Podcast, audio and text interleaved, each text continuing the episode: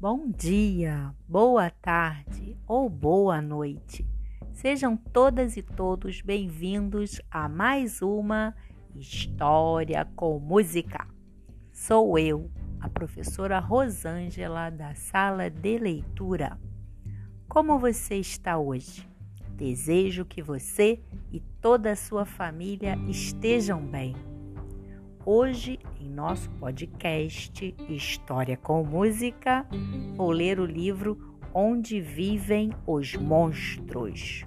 O autor e ilustrador é o Maurice Sendak e a tradução é da Heloísa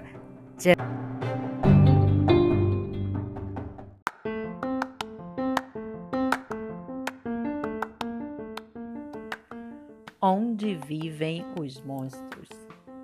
Na noite em que Max vestiu sua fantasia de lobo e saiu fazendo bagunça uma atrás da outra, a mãe dele o chamou de monstro e Max disse: Olha que eu te como!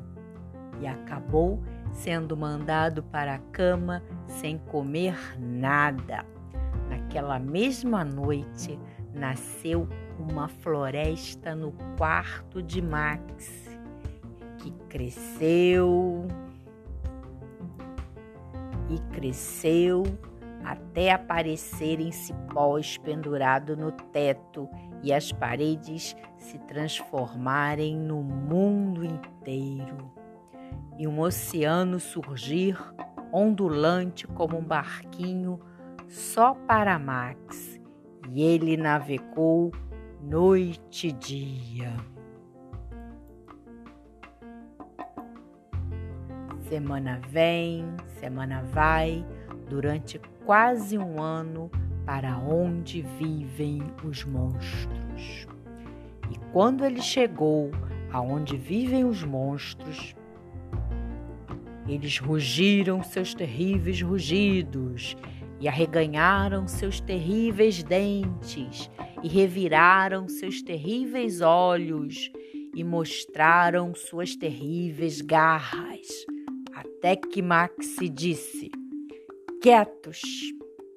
E amansou todos eles com um truque mágico de olhar nos olhos amarelos deles sem piscar nenhuma vez. E eles ficaram com medo e disseram que mais monstruoso do que ele não havia, e o fizeram rei de todos os monstros. Agora, exclamou Max, vamos dar início à bagunça geral. E lá se foram todos eles naquela bagunça. Agora parem, disse Max e mandou os monstros para a cama sem jantar. E Max, o rei de todos os monstros, ficou sozinho, com vontade de estar em algum lugar onde alguém gostasse dele de verdade. Então, por todos os lados, vindo de muito longe, atravessando o mundo inteiro, ele sentiu cheiro de coisa boa de comer e desistiu de ser rei do lugar onde vivem os monstros. Mas os monstros gritaram: Oh, por favor, não vá embora! Nós vamos comer você! Gostamos tanto de você! E Max disse: Não! Os monstros rugiram seus terríveis rugidos e arreganharam seus terríveis dentes, e reviraram seus terríveis olhos, e mostraram suas terríveis garras. Mas Max entrou no barquinho que era só dele e deu adeus. E navegou de volta por mais de um ano.